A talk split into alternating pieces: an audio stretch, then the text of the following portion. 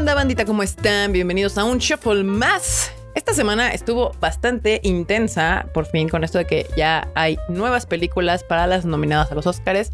Pues sí, pude ver tres películas esta semana en el cine. También hay varias noticias. Y pues yo le tengo una recomendación de anime de, de los que he estado viendo que, que realmente me gusta, que yo creo que deberían de darle un chance y poder ver. Así que pues vamos a empezar este bonito podcast. Primero que nada, vamos con las noticias rápidas. Muchas gracias a toda la gente que se ha ido a ver Violet Evergarden. Este, si usted no ha ido a verla, pues no se lo pierda. Su última oportunidad es este jueves que viene. Así que pues lleva a su familia, a sus amigos. Si se había tardado en irla a ver, pues ya no tiene más oportunidad más que lunes, martes, miércoles y jueves, porque ya llegan los nuevos estrenos ese jueves. Y pues ya nos quitan a nuestra querida Violeta Siempre Jardín. Espero les haya gustado mucho. Hemos recibido grandes comentarios en las redes sociales del Konichiwa y del Tadaima y en las mías personales también. Qué bueno que les gustó, qué bueno que lloraron. Es muy catártica esta serie. Si usted no la ha visto, pues no pierda esta oportunidad. Violet Evergarden puede ver la serie en Netflix y la película en cine hasta el jueves. La otra noticia es que Demon Slayer Mugen Train llega a México y a varios países de Latinoamérica el próximo 22 de abril. Ya está la preventa. Le está yendo muy bien, ojalá. Espero, esta sí me emociona porque espero que sea nuestro primer, no sé, segundo lugar en taquilla en el top nacional. Soñar con el primero está, pues lo veo difícil, lo veo difícil, pero ojalá, ojalá suceda. Ojalá suceda.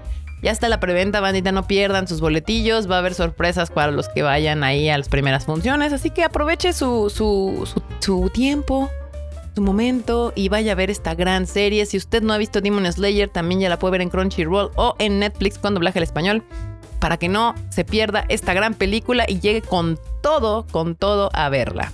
Y hablando de los estrenos de la siguiente semana, de este jueves que viene, Mortal Kombat. Es una película que yo te tengo muchísimas ganas. Es una película que está producida, no dirigida, pero sí producida por James Wan, uno de mis directores favoritos de los años recientes amante de los cómics, amante del terror. Así que yo creo que Mortal Kombat va a ser una gran película. Le tengo muchas ganas, esperemos que esté buena. De todos modos, no se preocupen, yo la veo el jueves y les aviso qué tal está.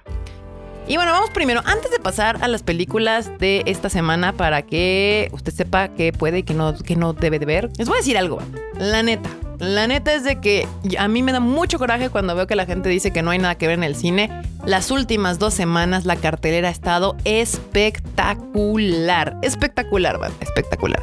Pero ahorita pasamos a ese tema. En otra noticia rápida, Amazon Prime Video por fin sacó la cuarta temporada de The Good Doctor. Si usted o a su mamá le gustan las, las series de médicos, esta es una serie bonita. Esta cuarta temporada tiene dos capítulos eh, que se encargan de hablar de el COVID, del COVID, del COVID-19, eh, todo lo que sucedió y de ahí pues ya retoma la donde nuestro joven doctor y autista eh, pues hace esto tal sea una cuestión bastante interesante de ver.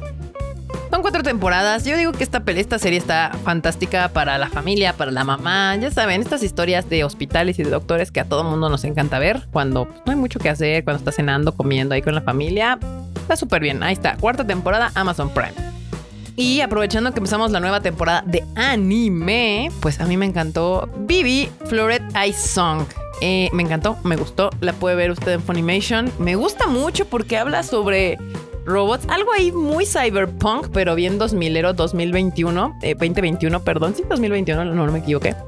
Me gusta, me gusta. Está hablando sobre robots, sobre cómo nos pueden destruir. Hay un viaje ahí en el tiempo, tratar de cambiar el futuro. Esta conversación me encanta y sobre todo Vivi y, este personaje, este robot que tiene una sola misión que es hacer pues que a todo el mundo feliz con su canto. Y aparte de eso le llega otra misión que es salvar prácticamente a la humanidad de la rebelión de los androides si esto no le parece interesante, no sé qué le puede parecer interesante. A mí el primer capítulo me encantó. Hubo un pequeño ahí, un glitch medio raro con Funimation. Ya ven que todavía le está costando trabajo esto de salir en tiempo y forma.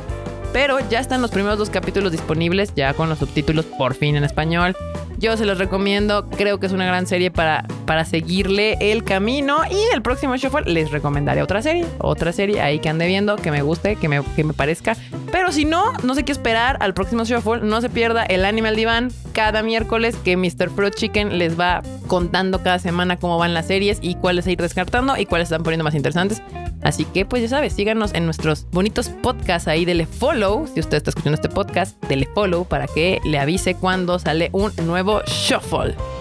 Y bueno, también aprovechando, aprovechando que estamos aquí, pues el bonito Rage Quit. Si a usted le gustan los videojuegos, le gusta jugar videojuegos, le gusta que le cuenten sobre videojuegos, pues Marmota y Q andan ahí siempre re, enojados porque se enojan con la vida y hablan de videojuegos en el Rage Quit todos los martes, creo, si no me equivoco. Si no me equivoco, los martes ahí pueden escuchar noticias de los videojuegos que están cada semana.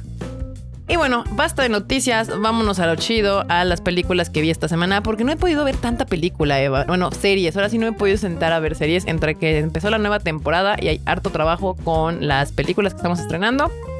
Pues no me ha quedado más que ir a relajarme al cine un rato por fin. La verdad es de que depende del cine que vayan, la hora que vayan. Yo me he tocado las salas todavía medio vacías, entonces con seguridad, sana distancia, tapabocas es una gran opción para salir el fin de semana. Y bueno, vi tres películas esta semana. Relic, una película que se vende como una película de terror. Yo ya después de que la vi, no creo que sea de terror. Realmente creo que es una película, es un drama terrorífico. Es un drama terrorífico. Si se acuerdan y no, si, eh, y si no, vayan al shuffle anterior. Les conté otra película de los Oscars llamada El Padre. Ambas películas, El Padre y Relic, tratan del mismo mm, conflicto, lo diría yo. Esta parte donde cuando uno llega a la vejez, pues se siente solo, abandonado. Y peor si tienes algún tipo de demencia senil, Alzheimer o este tipo de cosas. Ambas películas tratan ese conflicto. Claro que el padre desde la perspectiva de la persona que está sufriendo este problema y en el caso de Relic lo estamos viendo desde un punto de vista un poco más terrorífico. Si te causa unos cuantos sustos. Es una gran película, yo creo que se deberían dar el chance de ir a verla. Eh, y te hará reflexionar bastante de este ciclo de la vida que puede ser terrorífico, dramático, triste o a la vez un poco conmovedor. Eh, yo sí se la recomiendo, es una buena película, la trae Tulip Pictures, una nueva distribuidora pequeña aquí en México. Y yo siendo una pequeña distribuidora en México, creo que es una gran idea apoyar a estas pequeñas distribuidoras que se atreven a traer un cine diferente.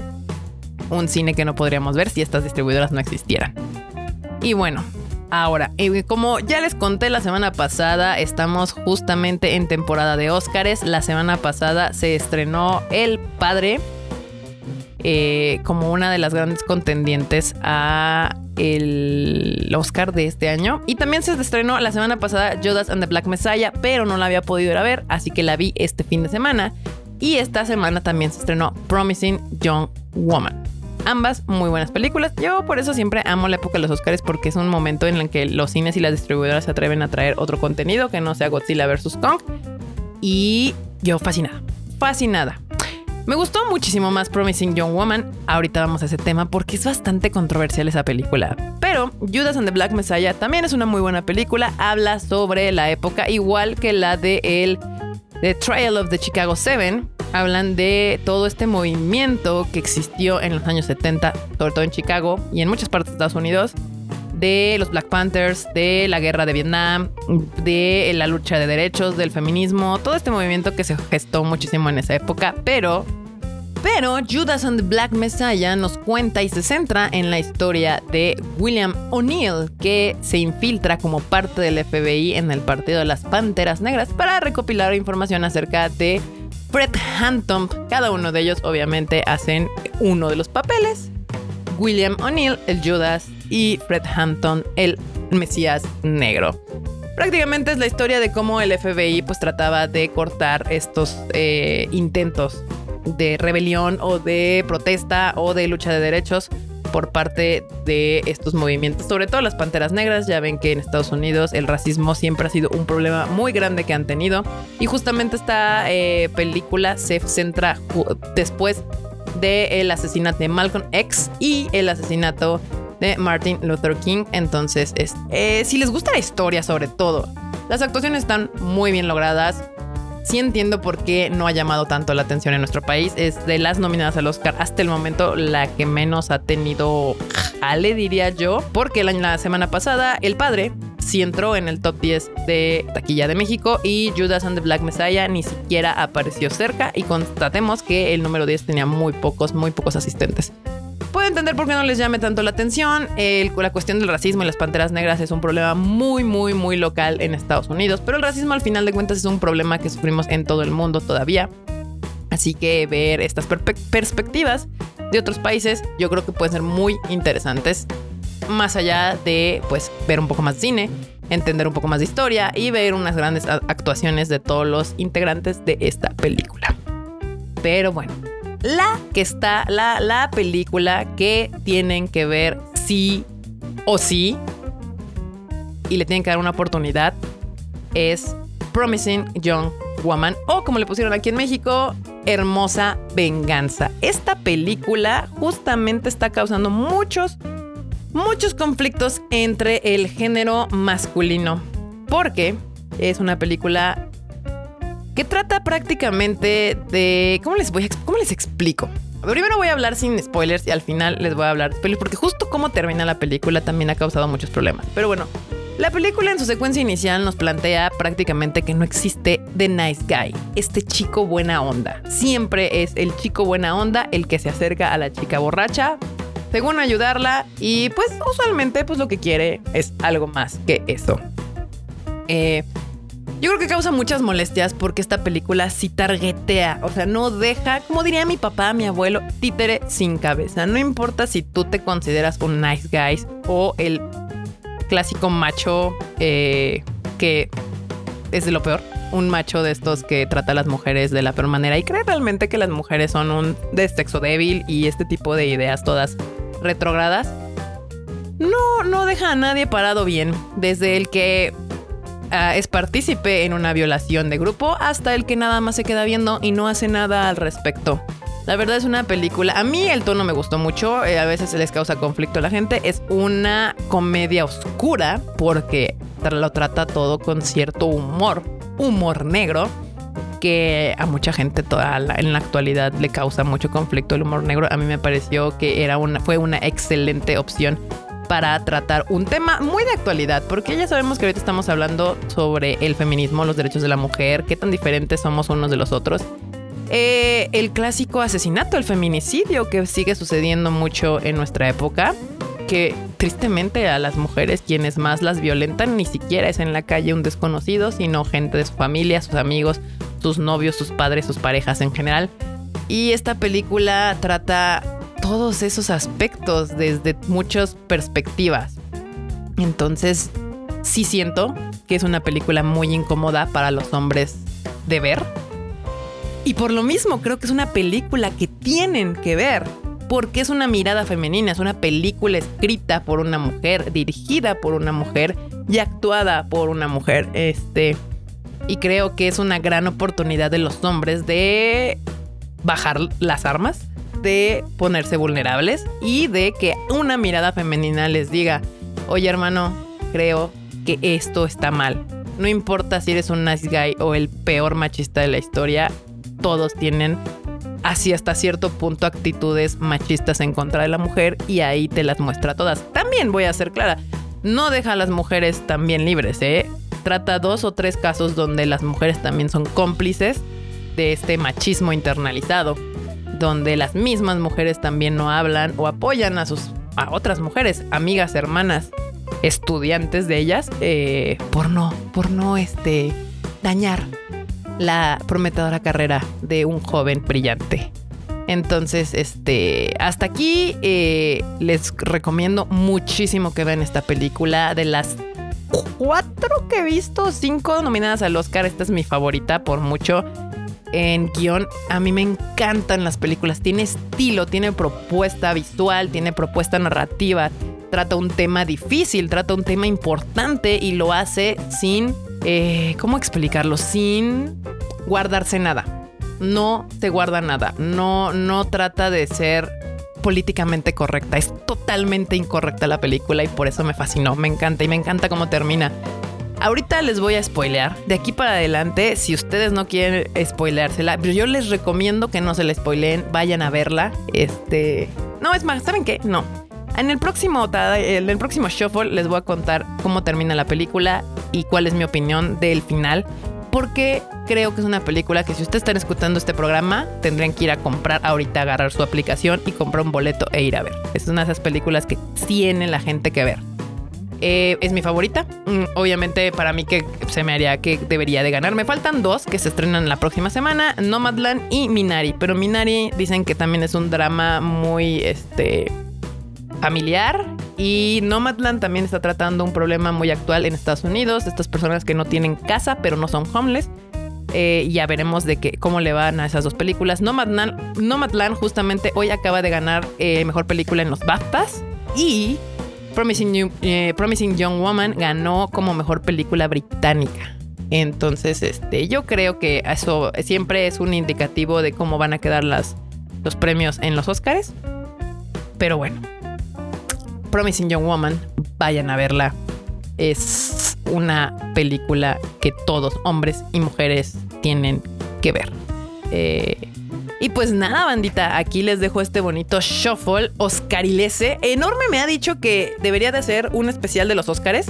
Si ustedes quieren que les haga un especial de los Oscars, pues ya nos faltan dos películas más para terminar de ver todas las películas que están nominadas este año a los Oscars. Y también podemos hablar de las nominadas en animación, porque este año pues sí me pelucearon bien cañón a mis películas japonesas, siendo que tenemos bastantes joyitas a este año para estar nominadas.